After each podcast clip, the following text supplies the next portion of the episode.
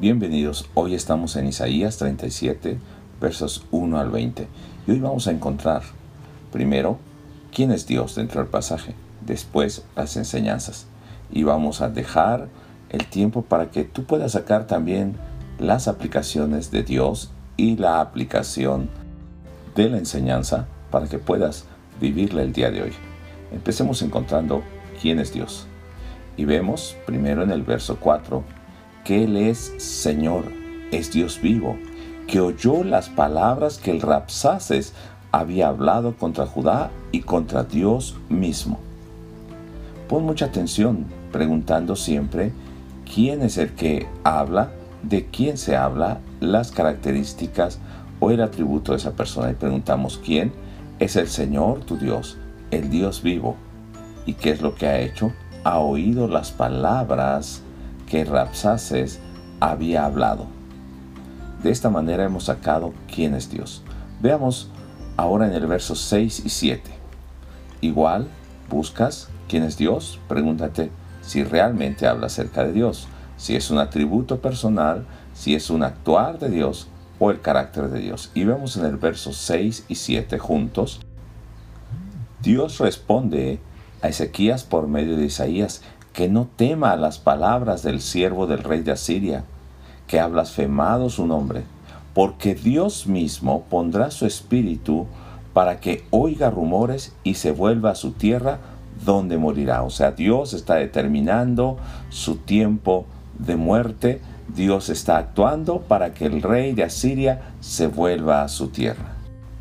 Continuamos leyendo y hasta el verso 16 encontramos que el Señor es Dios de los ejércitos, Dios de Israel, que está sobre los querubines. Solo Él es Dios sobre todos los reinos de la tierra y Dios, Él hizo los cielos y la tierra, es creador.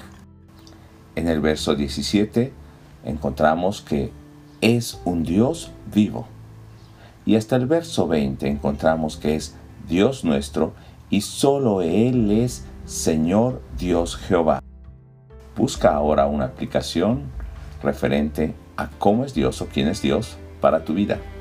Y puedes responder en gratitud, agradecimiento o también en arrepentimiento y cambiando una actitud en tu vida.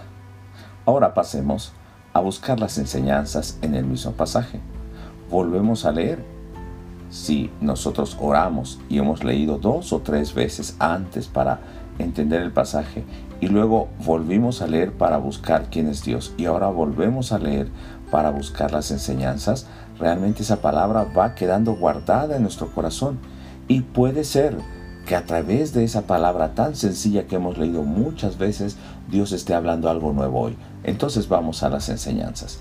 En el verso 1 encontramos que Ezequías, al oír los insultos del Rapsaces contra Dios y sus amenazas, lo que había hablado en el capítulo anterior de la meditación de ayer, se humilla entrando en la casa del Señor. En el verso 2 encontramos otra enseñanza.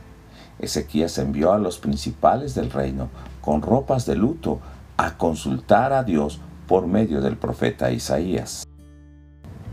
En los versos 3 y 4 vemos que Ezequías reconoce a través de las palabras de sus enviados que lo que estaba pasando en ellos era una reprensión.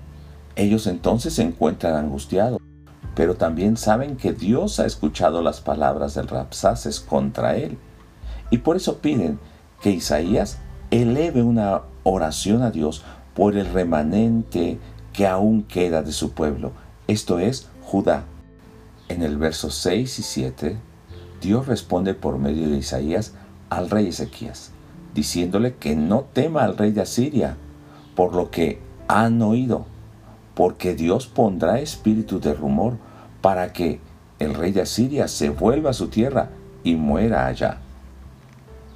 En los versos 8 y 9 encontramos también que a pesar de que el Rapsaces vuelve y encuentra que el rey de Asiria se ha movido a pelear a otro lugar, esto es Libna, vemos que el Rapsaces tiene un carácter altivo, porque aún así amenaza a Ezequías y a todo el pueblo de Judá. En los siguientes versos, 10 al 13, también encontramos otra enseñanza. El Rapsaces, que es el comandante de Asiria, quiere que Ezequías y el pueblo no confíen en Dios, no confíen en las palabras que han escuchado, pensando que no caerán ante Asiria, porque ningún Dios de las naciones que ellos han conquistado les ha podido librar de las manos del rey de Asiria, pensando que Jehová es un Dios igual a los demás dioses. En el verso 14 al 16 encontramos que Ezequías, al recibir la carta de insulto y de desánimo, reconoce que Dios es el Creador, que gobierna los reinos de la tierra y es Dios único. En el verso 17 encontramos también una enseñanza. Ezequías pide que Dios les oiga y les vea. En el verso 18 y 19, Ezequías reconoce que los reyes de Asiria han dominado las naciones y las destruyeron, porque sus dioses son hechos por las manos de los hombres. Por lo mismo los quemaron, porque no son dioses. Y finalmente el verso 20, Ezequías pide liberación de sus enemigos para que la tierra sepa que solo Él es el Señor y Dios único.